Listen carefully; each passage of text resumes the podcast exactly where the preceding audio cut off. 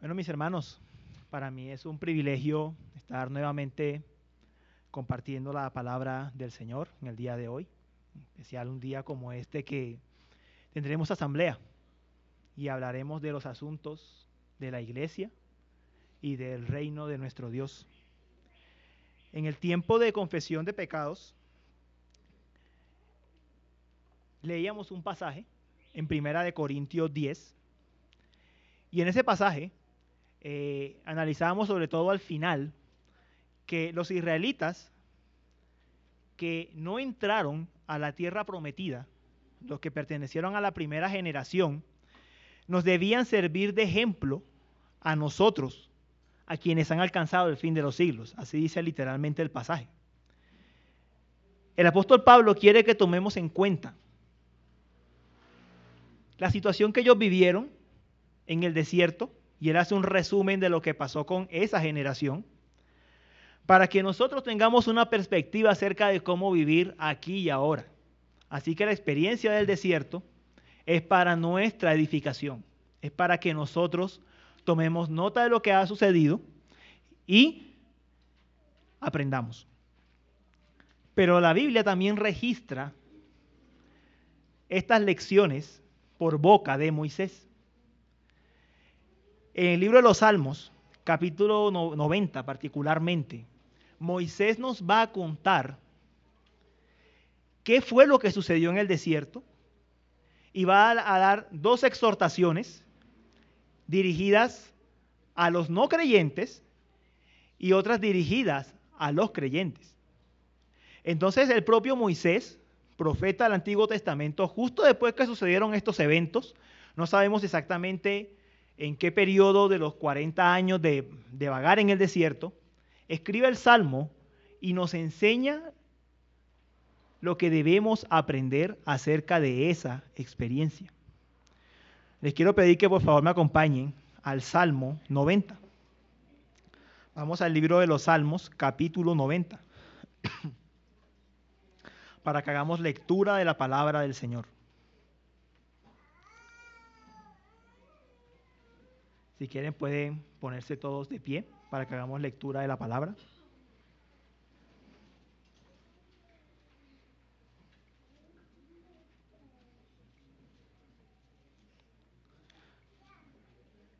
¿Ya lo tienen?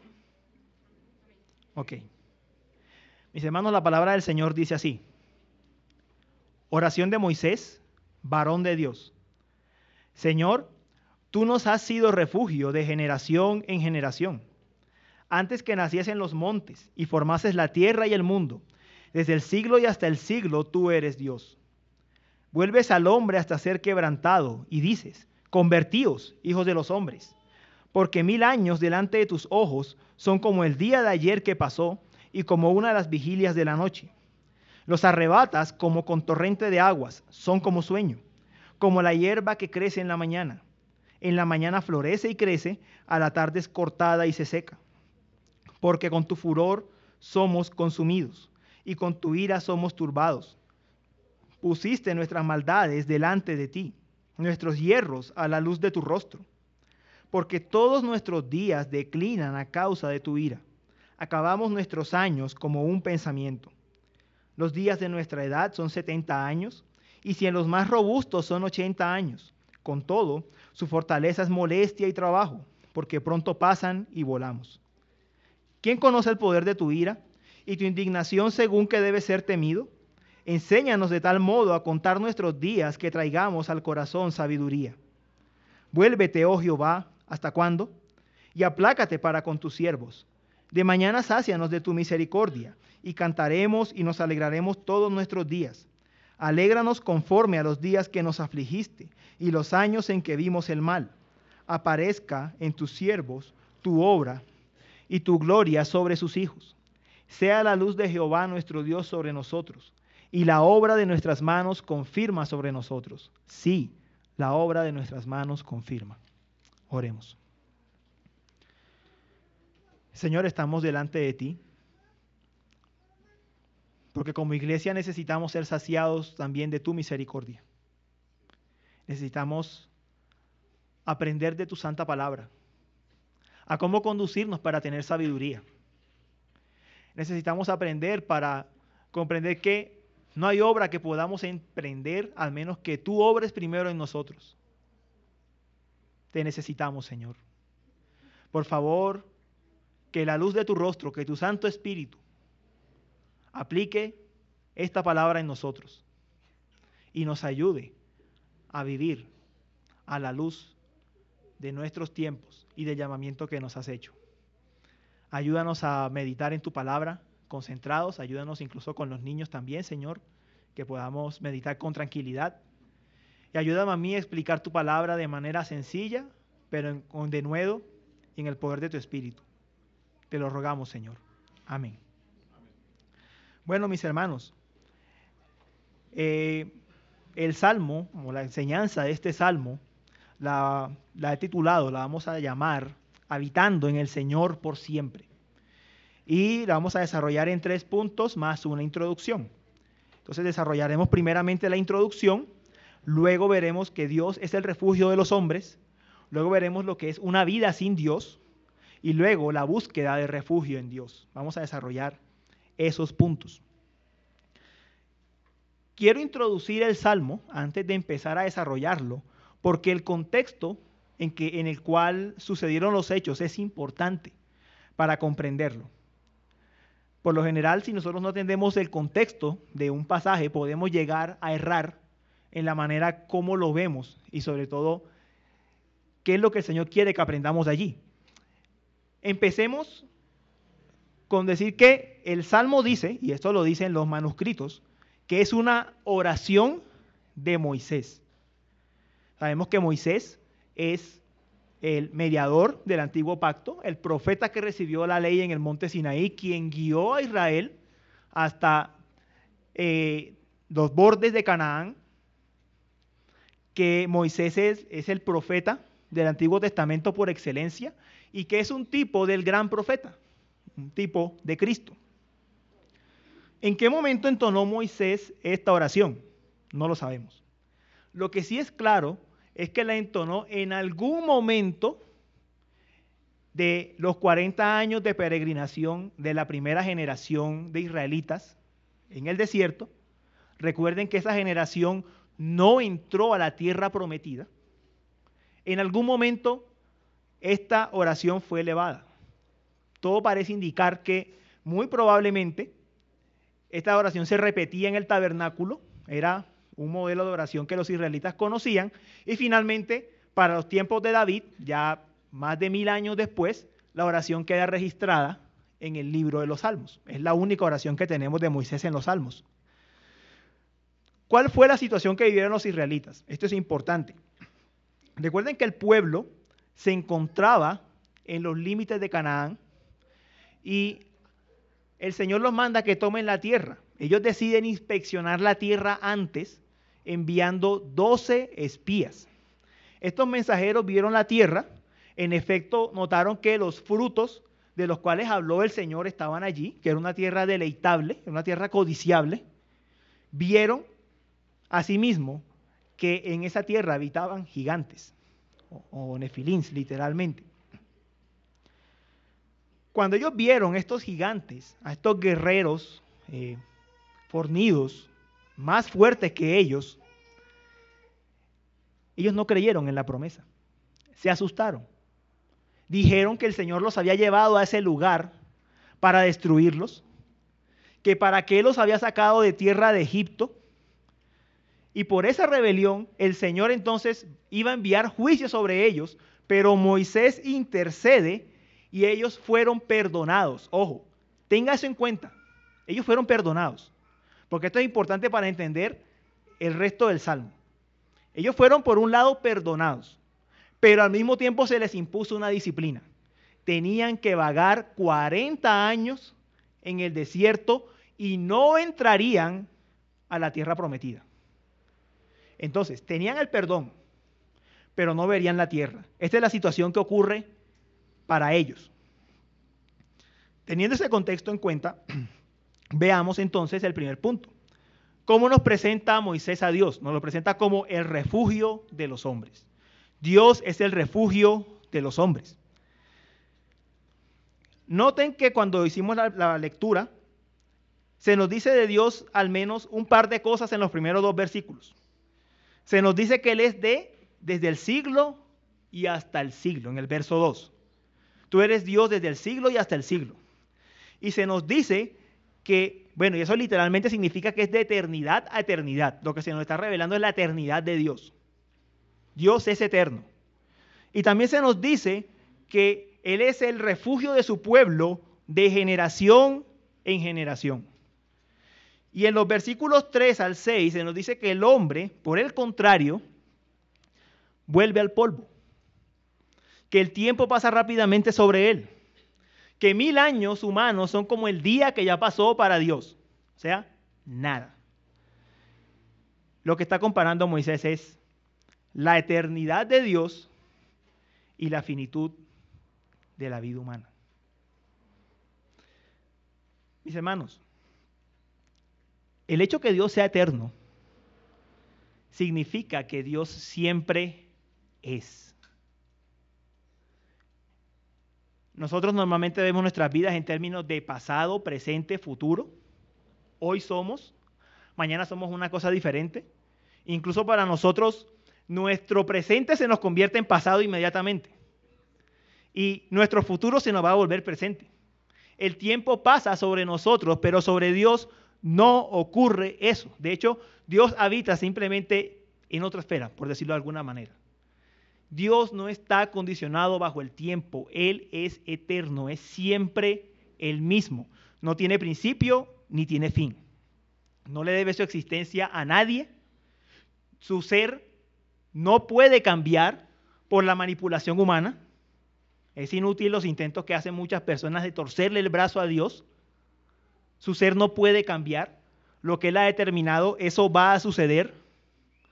Y las escrituras, cuando presentan a nuestro Dios como eterno, presentan este atributo, lo que buscan no es que nuestros pensamientos se enreden en muchas discusiones filosóficas o teológicas, lo que buscan es alentarnos.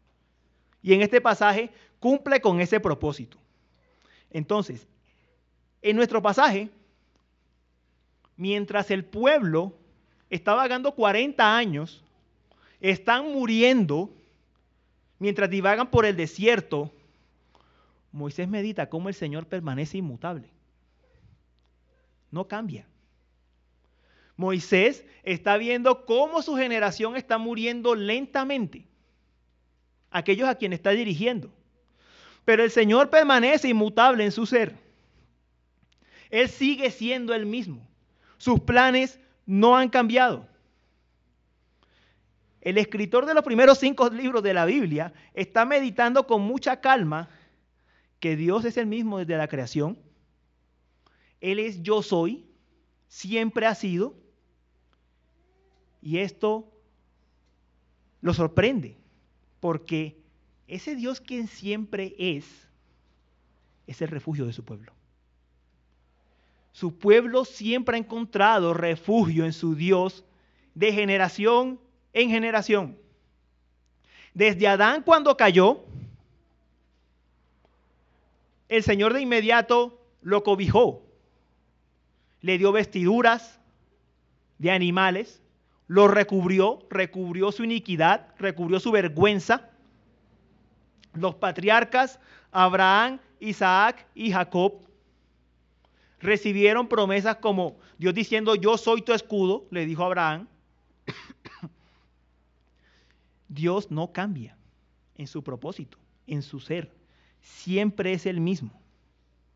Moisés, de hecho, fue quien vio la réplica del tabernáculo celestial o del templo celestial en el monte Sinaí. Muy probablemente vio muchas cosas allí pero una de ellas es que el Señor definitivamente era quien propiciaba los pecados de su pueblo. ¿Por qué el pueblo sacrificaba corderos en el tabernáculo? ¿Qué fue lo que vio Moisés? Que el pueblo, que esa imagen del cordero como sacrificado desde antes de la fundación del mundo, recubriendo a su pueblo su pueblo cubierto de su justicia. Por eso Moisés podía afirmar, Dios es el refugio de su pueblo. El Señor es quien nos esconde en Él. Colosenses 3, versículo 3 dice que nuestras vidas están escondidas con Cristo en Dios.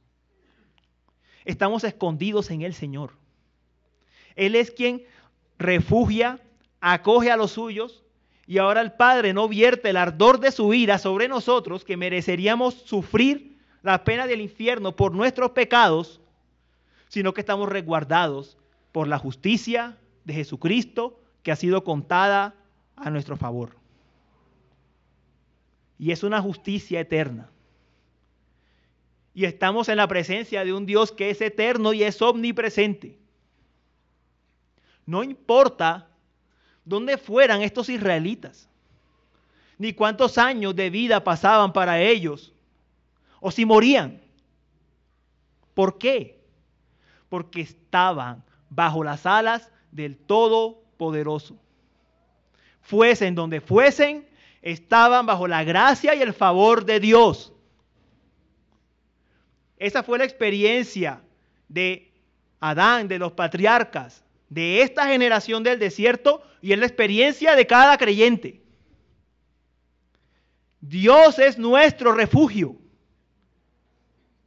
Hermano mío, no importa dónde usted esté, hoy puede estar aquí escuchando la palabra, deleitándose en el Señor, mañana en el trabajo, viviendo una situación difícil. El caso es que usted está refugiado en Dios, vive en Él, existe en Él.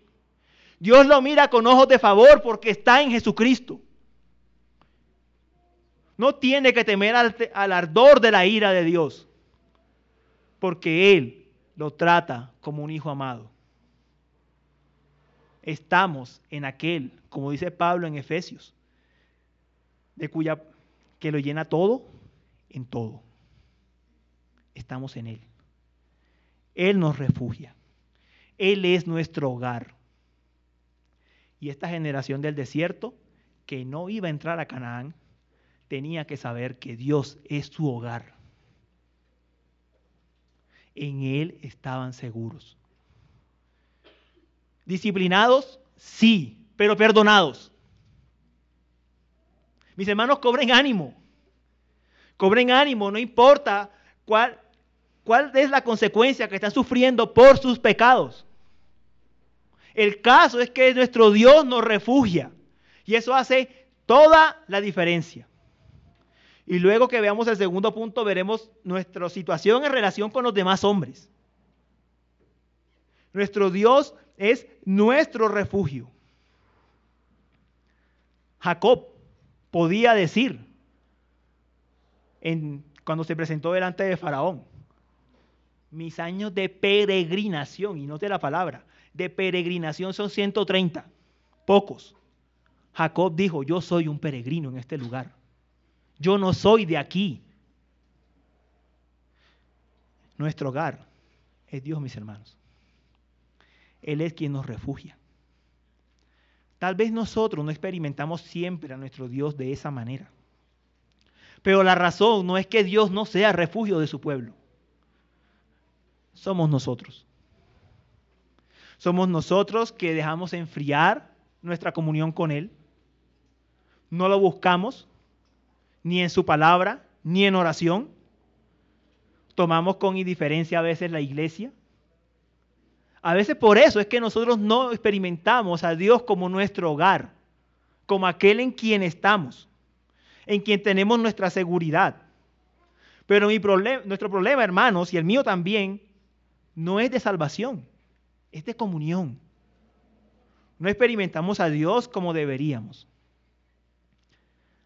La semana, esta semana, que ya pasó, murió la hermana del hermano Gabriel. Gabriel Muñoz, la pareja que viene de Brasil. Y es cierto que el hermano estaba atravesando por un dolor muy profundo, pero a mí me alentó mucho ver en el estado de su celular que él decía algo así como, Flor mía, estás en el cielo. Él estaba seguro dónde está su hermana. Está con el Señor. Desde el momento en que esta hermana creyó, Dios fue su refugio. Y la vida y la muerte para aquel que está en Cristo no es más que pasar de un estado a otro. Pero Dios es refugio, no cambia su situación. Dios es su refugio. Pero mientras Moisés está presentando a los creyentes la paz con la que gozan, la seguridad de la que gozan, su situación es muy diferente a la del incrédulo. Mire lo que dice el verso 3. Vuelves al hombre hasta ser quebrantado y dices, convertíos hijos de los hombres. Literalmente dice más o menos así. Haces que el hombre vuelva a ser polvo y dices, volved hijos de Adán. Más o menos eso es lo que dice literalmente ese versículo. El Señor, o bueno, Moisés está aludiendo a la sentencia de Génesis 3:19. Con el sudor de tu rostro comerás el pan hasta que vuelvas a la tierra, porque de ella fuiste tomado, pues polvo eres y al polvo volverás. Esa es la situación de todos los seres humanos. No importa cuánto viva el hombre, no puede eludir la muerte. El hombre no puede escapar de la muerte. Es la sentencia que Dios ha impuesto. A veces nos vemos en el espejo y decimos, ¿cuánto tiempo ha pasado? Vemos las marcas de nuestros años en nuestro rostro, en nuestros cabellos. Decimos, ha pasado mucho tiempo. No, en realidad no ha pasado mucho. Si comparamos eso con el ser de Dios, un Dios eterno, vemos que en realidad nuestros días, minutos y segundos son absolutamente nada. Mis hermanos, tan diferente es nuestra vida delante de la existencia del Señor que Moisés utiliza tres comparaciones para que ellos tengan una idea sobre cómo es nuestra vida. La primera es que Dios toma la vida de los hombres como un, como un torrente, arrasa lo que esté a su paso. Creo que las últimas semanas, si mal no estoy, eh, hemos visto noticias sobre cómo la lluvia arreció contra varias zonas de Bogotá arrasó con varias zonas de Bogotá. Dios toma la vida del hombre de esa manera. Repentinamente deja de ser, deja de existir. Nuestras vidas son un soplo. Lo segundo, la segunda ilustración que usa es la comparación con el sueño. Cuando usted se acuesta a dormir y se levanta al día siguiente, normalmente usted no se acuerda de qué pasó en el sueño. Usted no es consciente de qué pasó en la calle. Usted no es consciente de qué pasó en su cuerpo. Usted simplemente durmió y ya, y despertó al día siguiente. Nuestra vida, en nuestra vida no somos conscientes del tiempo que pasa realmente. No somos conscientes. El tiempo pasa muy rápido. Y muchas cosas pasan sobre nosotros y ni siquiera nos damos cuenta. Y la última ilustración es la de la hierba. La hierba que crecía en el desierto tenía la particularidad que cuando llovía, cuando había llovizna, crecían unos, pequeñas, unos pequeños brotes de hierba.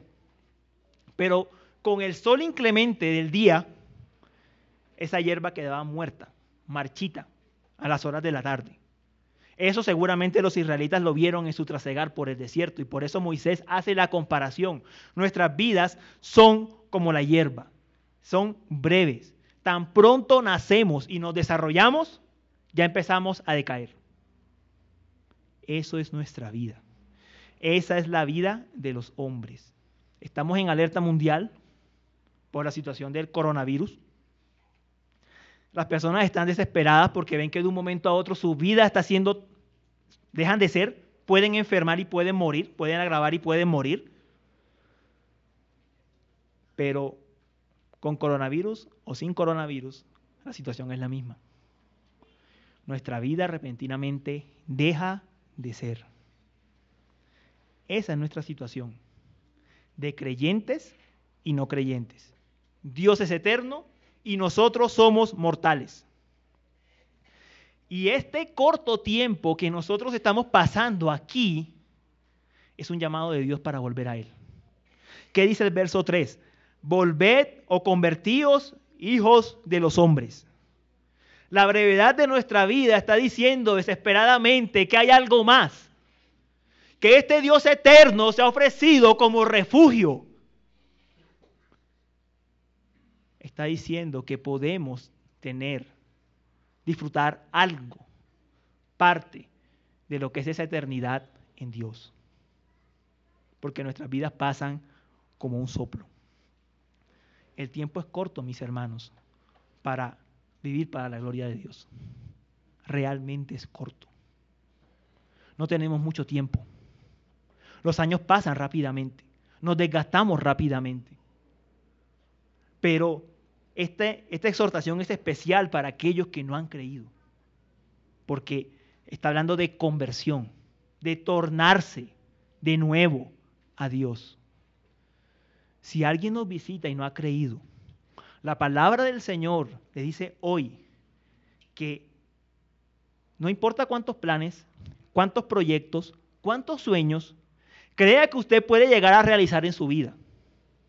El caso es que su vida es corta. Y con esta vida corta y breve que tenemos, realmente no hay mucho tiempo para volver al Señor y arrepentirnos de nuestros pecados. Eso es lo que Moisés quiere que meditemos cuando contemplamos a un Dios que es eterno. No es solamente para decir, ah, sí, yo creo que hay un Dios. No. Moisés quiere que entendamos que si Dios es eterno y si nosotros estamos condenados al polvo y sentenciados por el pecado de Adán, no hay otro camino sino convertirse y volverse a Él. Es lo único que podemos hacer todos los hombres. Eso es lo que el Señor quiere que entendamos. Nuestra vida es pasajera. Y nosotros vivimos buscando estabilidad. ¿Por qué? Porque el hombre sabe dentro de sí que en verdad hay algo estable, aunque lo busquen las cosas equivocadas. Y el único que es estable es el Señor. Él es la roca, cuya obra es perfecta. Él es el único cimiento firme para afrontar esta vida, para vivir para la gloria de Él y para prepararnos para la eternidad. Mis hermanos, esta es la exhortación del Señor. Y si nuestro Dios es eterno y se ha ofrecido como refugio para su pueblo, y si pagó por nuestros pecados en un madero, sepa que nadie puede invalidar el poder y la eficacia de la obra de la cruz. Quien ha sido salvado, quien se ha arrepentido de sus pecados y puesto su confianza en Jesucristo, puede estar seguro que nuestro Dios es el refugio eterno de los que le buscan. Mis hermanos, esta generación estaba disciplinada, pero el Señor no los había rechazado. No importa lo que usted esté viviendo, el Señor no lo ha rechazado. Él es el refugio eterno de su pueblo, de su iglesia. Pasemos al siguiente punto.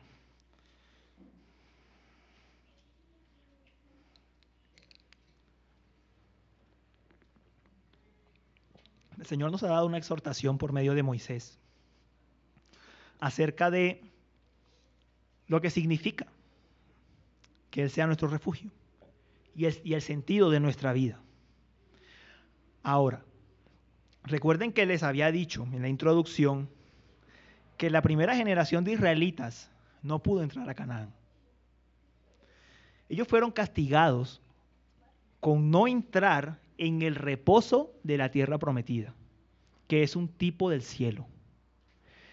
Tenga eso presente para que comprendamos lo que ellos vivieron y lo que nos están diciendo a nosotros, creyentes y no creyentes. Lo que ellos vivieron era una muestra en pequeña escala de lo que es la ira de Dios contra el pecador en pequeña escala, porque ellos son un pueblo perdonado.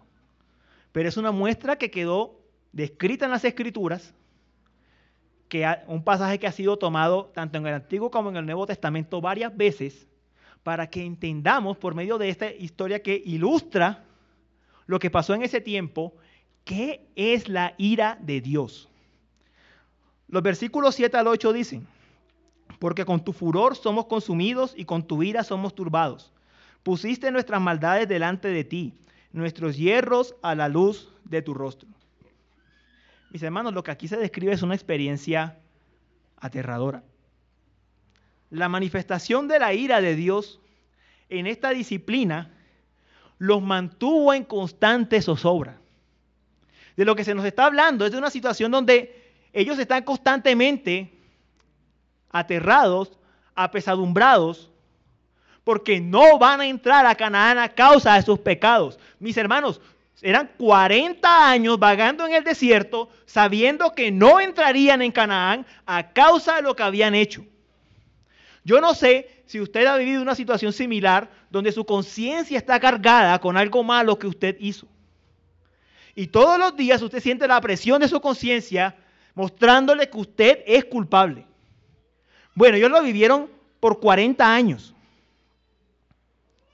Los que han vivido eso saben que la paz mental se pierde.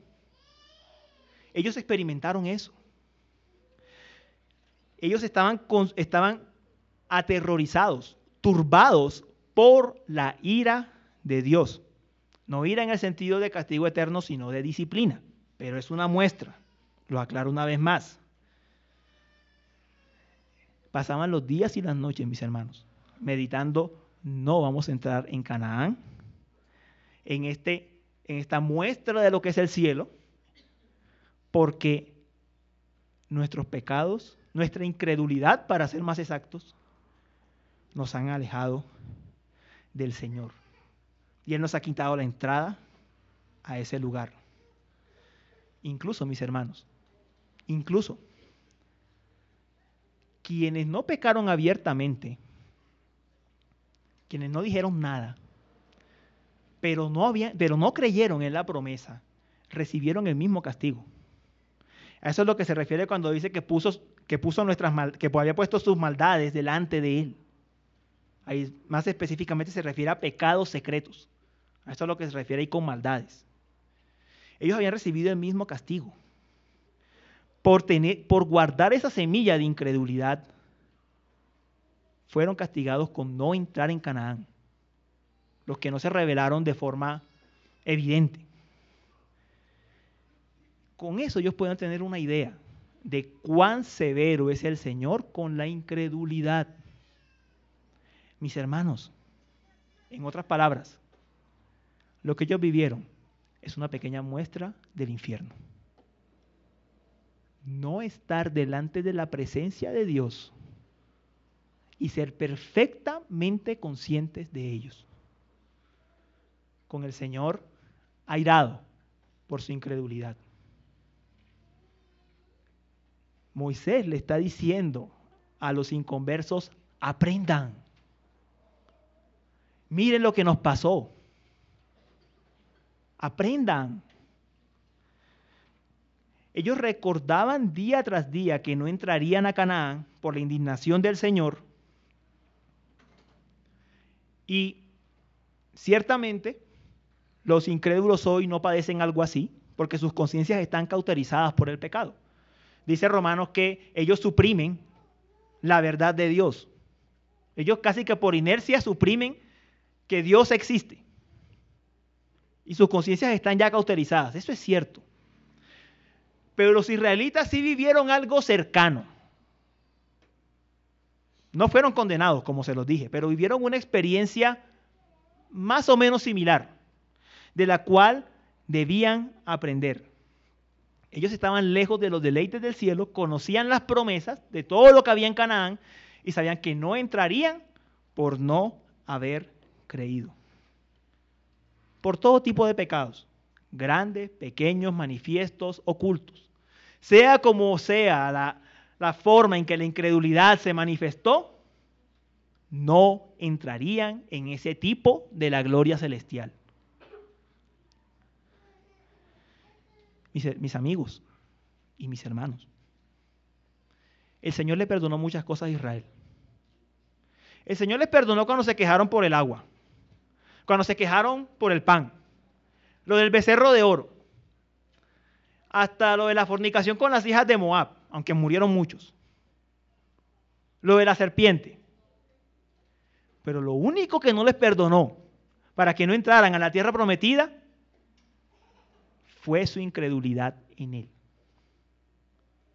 Vuelvo y repito, ellos fueron perdonados en el sentido de su salvación, pero perdieron la oportunidad de entrar en la tierra. Lo que los destituyó para no entrar en el reposo fue la incredulidad. Todos sus demás pecados fueron perdonados, pero la incredulidad no fue perdonada. Y desde luego, sabemos que el pecado imperdonable es no creer en Cristo. Mi amigo que nos acompañas, cualquier pecado que hayas cometido te puede ser perdonado por el Señor. El único que no recibe perdón es no creer en Él. No crees en Cristo y tienes un boleto directo al infierno. De hecho, la palabra dice que ya has sido condenado. Solo puedes salir de la condenación creyendo en el Señor. Y hay que aterrarse. Porque recordemos que el pasaje está diciendo que los pecados de ellos estaban delante de Dios. Ahora, analice qué tipo de Dios nos está describiendo el Salmo. Un Dios eterno. Nosotros con el pecado tenemos ciertamente, podemos llegar a ser muy ligeros. Podemos llegar a pecar y los días pasan, se olvidó, posiblemente no lo confesamos y creemos que no pasó nada. El creyente tiene refugio en Cristo, ciertamente. Pero lo que Moisés nos quiere mostrar delante de un Dios eterno es que tu pecado está delante de Él desde el mismo momento en que pecas, 50 años después que pecaste y por toda la eternidad. Él no tiene la noción de tiempo de nosotros. Voy a utilizar una forma humanizada para decirlo. El Señor no olvida. Los pecados de quien no está en Cristo están delante del Señor, vivos. Desde los pecados que cometiste como bebé hasta los que has acumulado hasta el día de hoy. Ahí están. Israel podía decirles, nuestros pecados estaban delante de Él y nosotros lo experimentábamos porque todos los días recordábamos que no entraríamos en Canaán. Mis amados, no hay nada que se pueda ocultar delante de Dios. Nada. Incluso lo que se, lo que se ha pensado en lo más oculto del corazón, de la mente, allí está allí está. Esa es la situación de quien no ha creído. Todas sus faltas están delante de él. Acumula ira para el día de la ira. Y además pasa algo más que nos sigue diciendo eh, en los versículos siguientes. Y es que su vida realmente se vuelve corta y poco provechosa. Dice versos 9 y 10, porque todos nuestros días declinan a causa de tu ira. Acabamos nuestros años como un pensamiento. Los días de nuestra edad son 70 años, y si en los más robustos son 80 años. Con todo su fortaleza es molestia y trabajo, porque pronto pasan y volamos. Si nosotros miramos esto a la luz de nuestras vidas, podríamos decir, bueno, vivir 70 y 80 años es lo que vive un ser humano en promedio. ¿Qué hay de malo en eso? Pero usted tiene que tener en cuenta qué promesa tenían los israelitas para entrar a la tierra prometida. A ellos se les había dicho en Deuteronomio 11, versículos 8 al 9, y no lo voy a leer, solo lo referenciaré, que sus días serían prolongados sobre esa tierra. Lo que ellos esperaban era una, vida larga, una vida larga de, de servicio al Señor en ese lugar donde Él moraba de manera especial, como un anticipo de la gloria celestial donde estaremos con Él por toda la eternidad, en un tiempo sin fin. Para ellos, vivir 70 y 80 años en el desierto sí era un castigo, porque ellos conocían la promesa y ellos vivían a la luz de la promesa de vivir largos días sirviendo al Señor en la tierra prometida. Y el pasaje sigue diciendo que esos días eran tan molestos que lo único que ellos esperaban era que la disciplina terminara. Eso es más o menos lo que dice literalmente al final de que con todo su fortaleza molesta y trabajo porque pronto pasan y volamos. Ahí se está haciendo referencias al fin de ese periodo. Ellos lo único que esperaban es que esos días pasaran y volaran porque era lo único que les quedaba, que la disciplina terminara. Volvemos al tema de qué se está prefigurando aquí.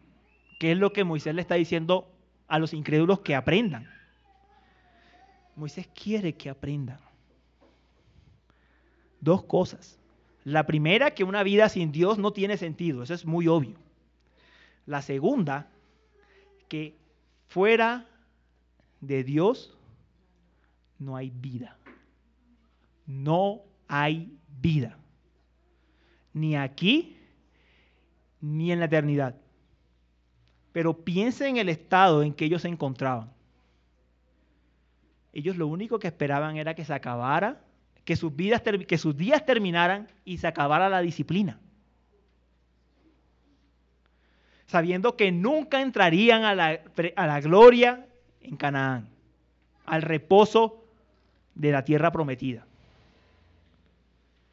Mis hermanos, debe ser aterrador para el pecador estar condenado en el infierno consciente de sus pecados, que es lo que nos está diciendo el profeta, consciente de sus pecados, consciente que por su incredulidad no vio la gloria y saber que no puede hacer nada al respecto. Esa situación es aterradora. Amigos que nos acompañan, tómense esto en serio. Tomen esto en serio. El Señor quiere que aprendamos. El Señor ha tenido misericordia contigo y quiere que aprendas hoy de la disciplina que sufrió Israel. Pero para Israel, a diferencia del incrédulo, no todo es malo. ¿Por qué? Primer lugar, porque la situación que ellos vivieron les permitió escribir este salmo y poderlo contar a las demás generaciones y Moisés lo utiliza para llamar a la conversión a los que no creen. Eso es lo primero. La experiencia le sirve para testificar el Evangelio. Y lo segundo es que ellos entendieron que aunque estaban disciplinados, el Señor los había perdonado y eso les tenía que enseñar otra manera de vivir. ¿Cómo? Noten que los primero noten que los israelitas no pidieron que les quitaran la disciplina. No pidieron que se removiera esa ira. No lo están pidiendo. Lo que ellos piden, dice el verso 12, es que enséñanos de tal modo a contar nuestros días que traigamos al corazón sabiduría. Señor, enséñanos cómo vivir.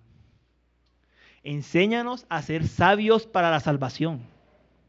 Enséñanos a vivir de tal manera que te honremos. Ese es el propósito que la disciplina debe cumplir en un creyente. Esta es la oración de creyentes, y seguramente la hicieron el pueblo junto a Moisés en el tabernáculo, de creyentes que saben que están disciplinados pero que han sido perdonados. Lo que ellos dicen es, enséñanos a vivir sabiamente. Enséñanos a entender que tú eres nuestro refugio, tal como lo fuiste con Abraham, Isaac y Jacob enséñanos a entender que a pesar de la disciplina, tenemos el dulce consuelo de que tú eres nuestro refugio. Capacítanos para vivir para tu gloria.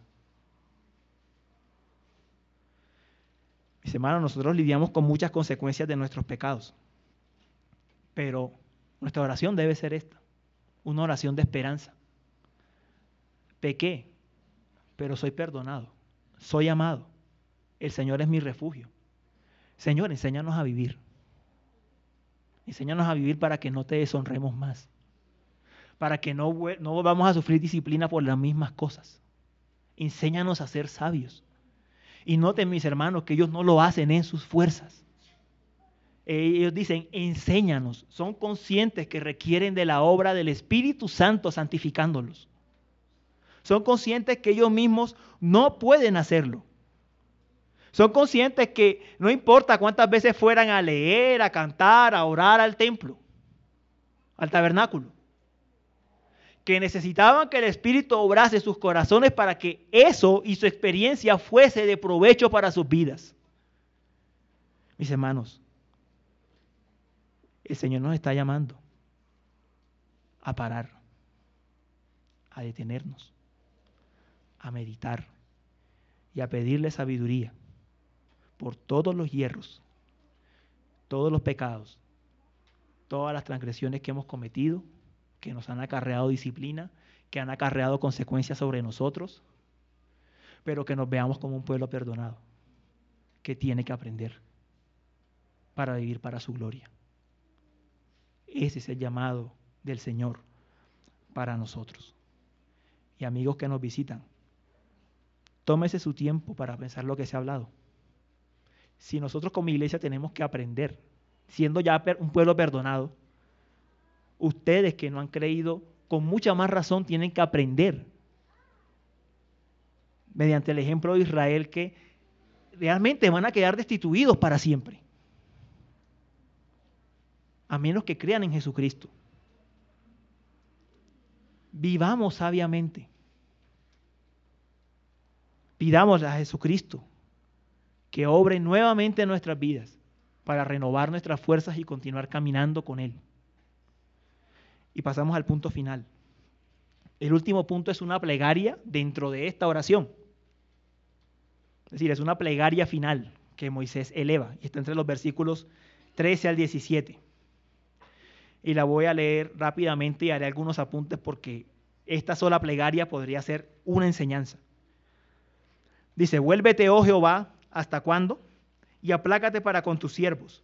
De mañana sácianos de tu misericordia, y cantaremos y nos alegraremos todos nuestros días.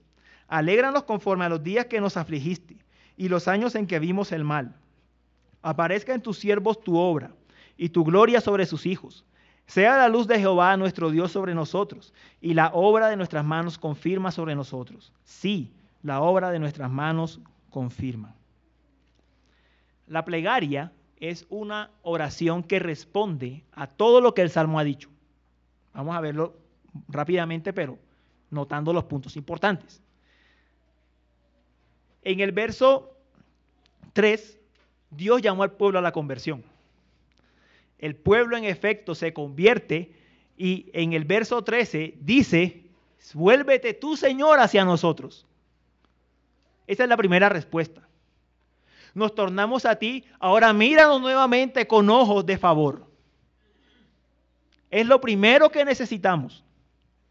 Míranos, oh Señor, con tu misericordia. A pesar de la disciplina que estamos llevando, que no va a ser removida, vuélvete a nosotros y aplácate. Danos días de gracia. ellos responden pidiendo, Señor, vuelve tú hacia nosotros. Ayúdanos a retornar en comunión. Ayúdanos a vivir en medio de esta disciplina. Los versos 14 al 15 son otra respuesta al resto del Salmo. En el verso 10, el pueblo veía sus días como trabajo y pesar. Ya explicamos por qué. Ahora ellos ruegan que en medio de la disciplina ellos puedan aprender a vivir saciados, alegrados por las misericordias de Dios, por su amor pactual. Señor, es cierto, hemos sido afligidos, pero ahora enséñanos a alegrarnos, aún en medio de esta situación, a gozarnos en ti, porque tu amor, tu misericordia no se ha apartado de nosotros. Enséñanos a gozarnos, a aprender a vivir en medio de nuestras aflicciones y de las consecuencias que experimentamos por nuestros propios pecados. Ellos aprenderían, mis hermanos, que su felicidad no estaba en entrar al tipo de Canaán. Su felicidad estaba en que Dios es su refugio. Eso fue lo que aprendieron. Que como los patriarcas podrían vivir de un lado al otro y nunca poseer la tierra. Los patriarcas nunca poseyeron la tierra, pero ellos estaban seguros de quién era su Dios, porque tenía su mirada puesta en una patria celestial. Eso es lo que ellos piden. Enséñanos a vivir alegres, contentos, gozosos, porque tu favor está con nosotros. Y los versos 16 al 17. Ellos ruegan porque el Señor obre en gracia en ellos y en sus hijos. ¿Por qué la diferencia?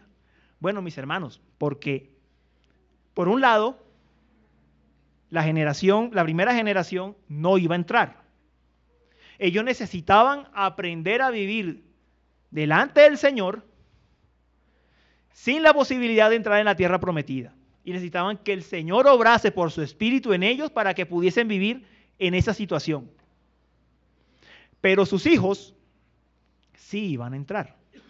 Y ellos oran entonces porque sus hijos sí entren. Nosotros sí queremos que nuestros hijos gocen de ese reposo. Ruegan que en medio de un mundo caído sus hijos puedan gozar de las bendiciones de la tierra prometida, de ese anticipo de la gloria celestial que había en Canaán, o que el Señor iba a establecer en Canaán. Si el Señor obraba en ellos, entonces la obra de ellos iba a tener éxito. ¿Cuál obra? Enseñar a sus hijos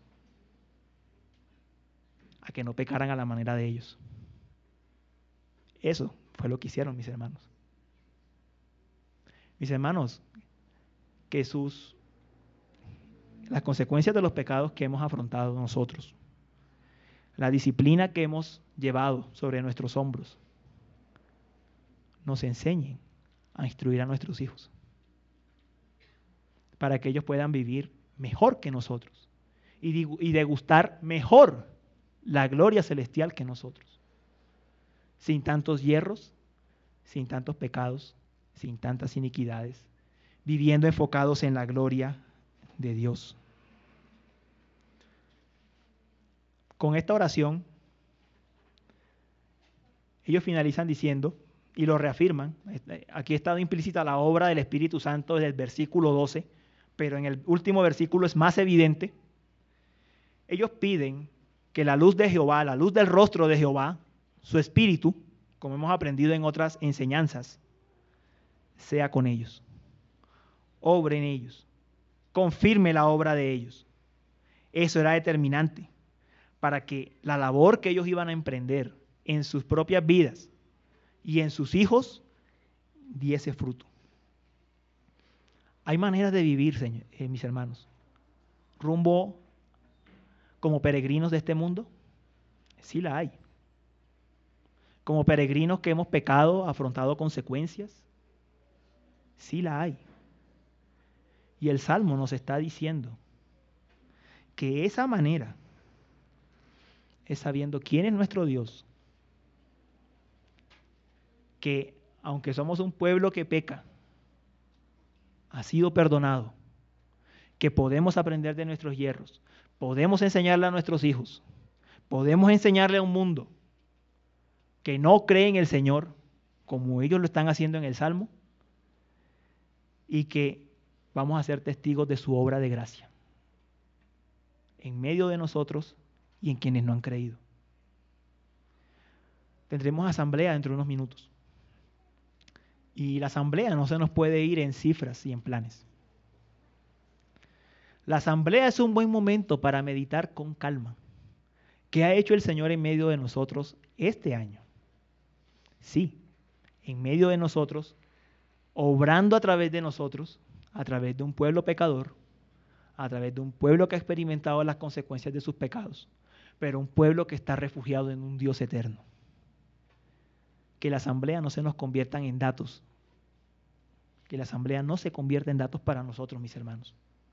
Que sea un momento para gozarnos, en ver la obra del Señor en su iglesia y en medio de su iglesia. Hasta aquí el Señor nos ha acompañado, mis hermanos. Ebenezer. Hasta aquí el Señor nos ha acompañado. Y que el Señor nos conceda aprender de la generación que no entró a Canaán. Porque para eso está escrito, para que aprendamos. Oremos. Bendito Señor, gracias te damos porque venimos domingo tras domingo a escuchar tus bellas palabras de vida, sabiendo que tú obrarás en tu pueblo. Lo traerás, lo harás reflexionar y harás que cada uno pida conforme a tu propósito. Señor, usa tu palabra esta palabra que traspasa a quien predica, a quienes escuchan, que nunca vuelve vacía. Que no vuelva vacía a ti, Señor, para santificarnos. No para castigo, no para disciplina. Que no vuelva a ti para santificar a tu iglesia y para que aprendamos a vivir aquí y ahora como peregrinos y extranjeros en este mundo. Que pecamos, pero que tenemos la justicia de Jesucristo y estamos refugiados en un Dios que es eterno, que no muta, que no varía y que no se desgasta. A ti se da gloria en tu iglesia, Señor. Amén.